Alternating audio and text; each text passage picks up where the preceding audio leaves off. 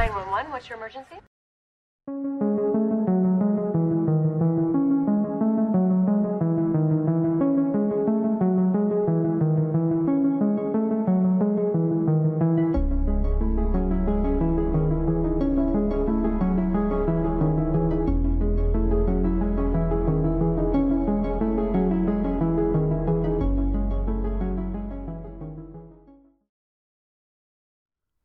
Hola, hola amigos, espero que estén todos súper bien. Yo soy Mika y les doy la bienvenida a este nuevo episodio de Un Rato de Misterio. En el día de hoy les voy a contar un caso que hace algunos años se hizo viral en internet. La historia de Nevada Tan. Antes de empezar, los invito a suscribirse al canal porque eso me ayuda un montón a seguir creando contenido como este cada semana.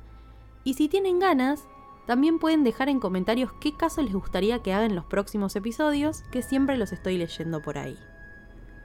Ahora sí, una vez más y como siempre, los invito si quieren a buscar un té, un café, lo que les guste tomar y empezamos con el caso.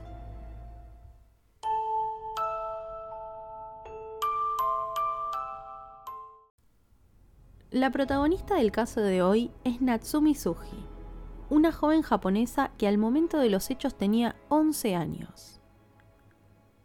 Según la información que trascendió luego de lo sucedido, Natsumi había tenido una infancia aparentemente normal.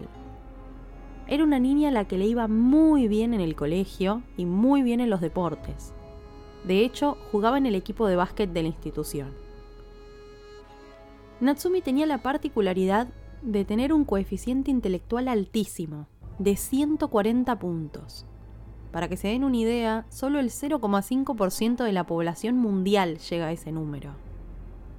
Sin embargo, llegó un momento en el que el deporte le llevaba mucho tiempo, mucho más tiempo que la escuela, y sus notas empezaron a bajar un poco. La decisión que tomó su madre en ese entonces era que Natsumi dejara de ir a básquet, al menos hasta que pudiera mejorar sus calificaciones y de pronto la niña descubrió un montón de tiempo libre que antes no tenía y que de alguna forma debía llenar. Y así empezó a pasar horas y horas encerrada en su cuarto buscando en internet. Se hizo fanática del anime, del manga y de las películas de terror. Una película que la sorprendió mucho y que la tuvo muy obsesionada fue Battle Royale, que trata sobre unos estudiantes que son enviados a una isla desierta donde la meta es matar a los demás para sobrevivir.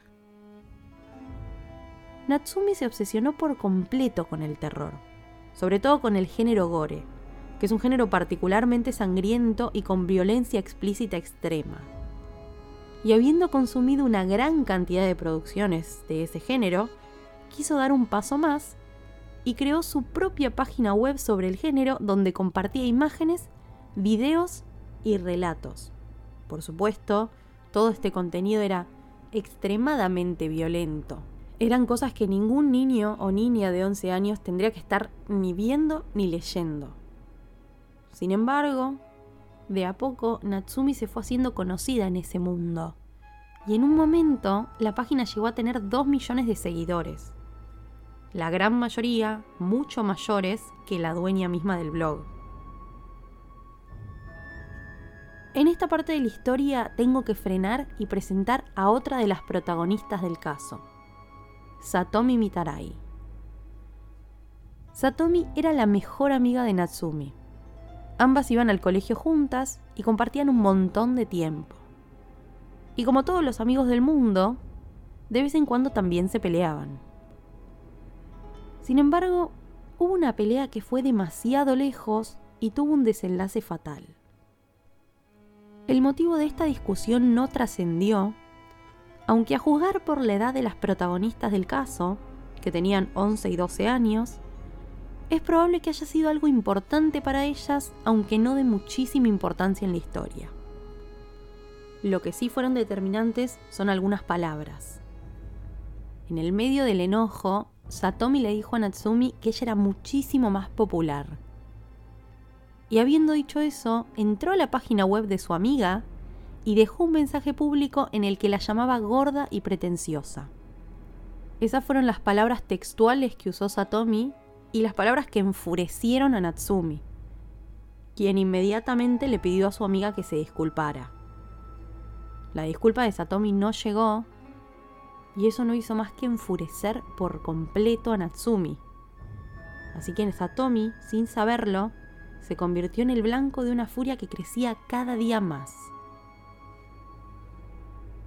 De a poco, la conducta de Natsumi después de esta situación empezó a cambiar. En los días anteriores había vuelto al equipo de básquet, pero por decisión propia lo volvió a abandonar. Sus notas bajaron como nunca antes. Se volvió agresiva con su familia y con sus compañeros, a los que cada vez que podía empujaba contra la pared y los pateaba. En su diario de la época dejó una entrada que decía, no me gusta jugar con mis amigos. Lo único que disfrutaba Natsumi en ese momento era su página web. Ya se había convertido en un referente y como en su momento se había obsesionado con Battle Royale, para la época en donde sucedieron los hechos estaba obsesionada con otra producción. Una serie de televisión llamada Monday Mystery Theater, donde mucha gente era asesinada con cutters. Un cúter es un cuchillo pequeño, como un bisturí, que en otros países también se llama trincheta o estilete. Y lo menciono porque tiene cierta relevancia en el caso. Tan obsesionada estaba con esta serie que poco antes del día de los hechos amenazó a uno de sus compañeros de clase con un cúter. Una situación que lamentablemente no fue tomada en cuenta, pero terminó dando lugar a un crimen sin precedentes. Había pasado poco menos de un mes de la pelea de Natsumi y Satomi y la niña ya estaba decidida a vengarse. El 1 de junio de 2004, Natsumi llegó a la escuela con un plan en mente. Justo era el día de la foto escolar, por lo que quedó un último registro de las dos amigas, sonriendo y haciendo un gesto con la mano. La mañana transcurrió con normalidad, y a la hora del almuerzo, Natsumi llegó a su amiga a un aula vacía con la excusa de mostrarle un juego nuevo. Le prometió que sería muy entretenido y le dijo que debía dejarse guiar por ella. Natsumi entonces le sacó los anteojos a su amiga y los dejó apoyados en uno de los bancos cercanos. Y ahí, muy tranquila, le anunció que iba a morir.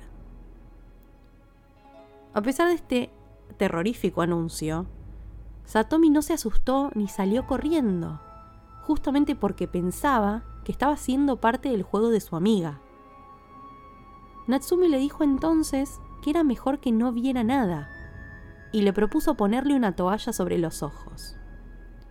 Ante la negativa de Satomi, Natsumi le tapa los ojos con la mano y con su otra mano saca un cúter de su bolsillo y sin pensarlo se lo clava a Satomi en el cuello. La víctima sorprendida intentó gritar para pedir ayuda, pero no pudo, y tampoco llegó a defenderse. Natsumi siguió dando rienda suelta a su planeada venganza y le cortó también ambas muñecas, dejando a Satomi tirada en el suelo desangrándose. Una vez cumplido su cometido, Natsumi salió del aula muy tranquila, como si nada hubiera pasado. Bajando una de las escaleras para llegar a su salón, se encontró con varios alumnos que la observaban en estado de shock. La niña traía puesto un buzo gris con la inscripción Nevada y estaba todo cubierto de sangre. Ante la situación, uno de los alumnos que andaba por ahí sacó su celular y le tomó algunas fotos a Natsumi, fotos que luego se viralizarían y serían imitadas por niñas y adultas de todo el mundo, por lo que es posible que ninguna de las fotos que haya circulando en Internet sea la imagen real de ese momento. Los medios posteriormente y a raíz de esas fotos la bautizarían como Nevada Tan. Nevada por la inscripción del buzo que tenía ese día y Tan porque es una palabra que en japonés se utiliza para referirse a los niños. Volvamos al caso. Natsumi llega finalmente a su salón, conservando la misma calma, y su profesor, al verla toda ensangrentada pero sin heridas aparentes, intentó averiguar muy rápidamente qué era lo que estaba pasando. No tardó mucho tiempo ya que en breve se encontraron el cuerpo de Satomi y toda la historia cerró. Cuando la policía llegó al colegio, Natsumi confesó casi al instante y sin arrepentimientos. Dijo que lo venía planeando hacía cuatro días. Sin embargo, cuando se la llevaron a la comisaría sí pareció asustarse y arrepentirse.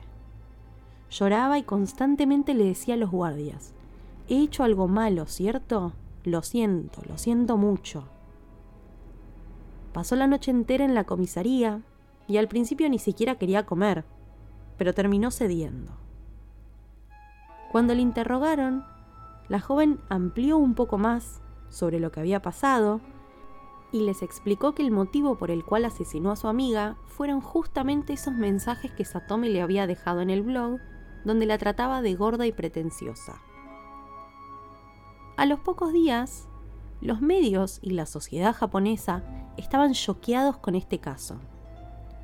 Como les conté, la bautizaron Nevada Tan porque la ley japonesa prohíbe que se publiquen los nombres de menores implicados en delitos.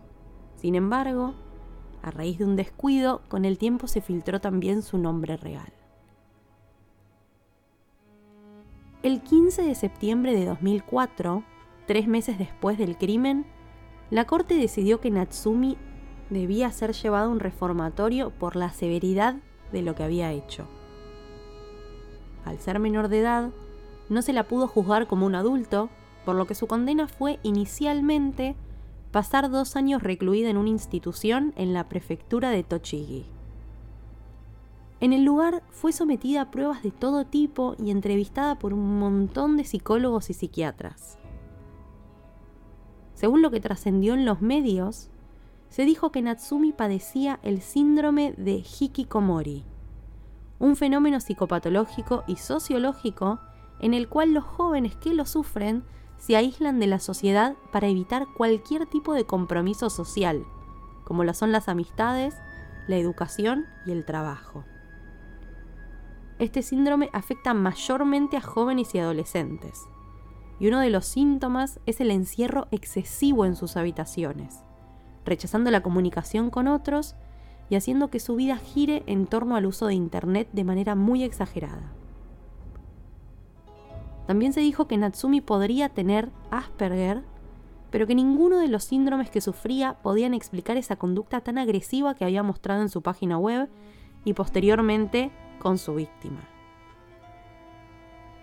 Cuando se cumplieron los dos años en la institución, se le agregaron otros dos años, porque los especialistas consideraban que aún no tenían un diagnóstico y que no habían terminado de evaluarla psicológicamente.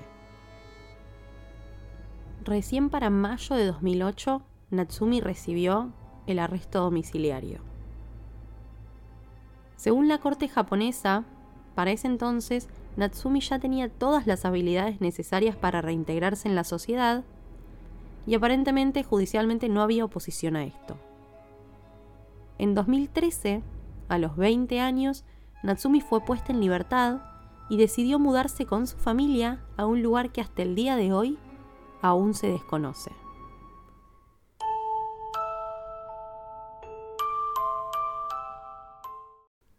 Espero que les haya gustado este nuevo episodio del podcast y les agradezco por haber llegado hasta acá. Los invito a darle like desde la plataforma en que me estén escuchando, suscribirse y si quieren, activar la campanita para que les avise cada vez que subo un nuevo caso. Si además quieren compartir este episodio con amigos fanáticos del misterio, me serviría muchísimo para que el podcast se difunda. Y por último, recuerden que pueden contactarme por Instagram en arroba. Queridos amigos, eso ha sido todo por hoy. Les mando un beso grande y los despido. Hasta el próximo episodio.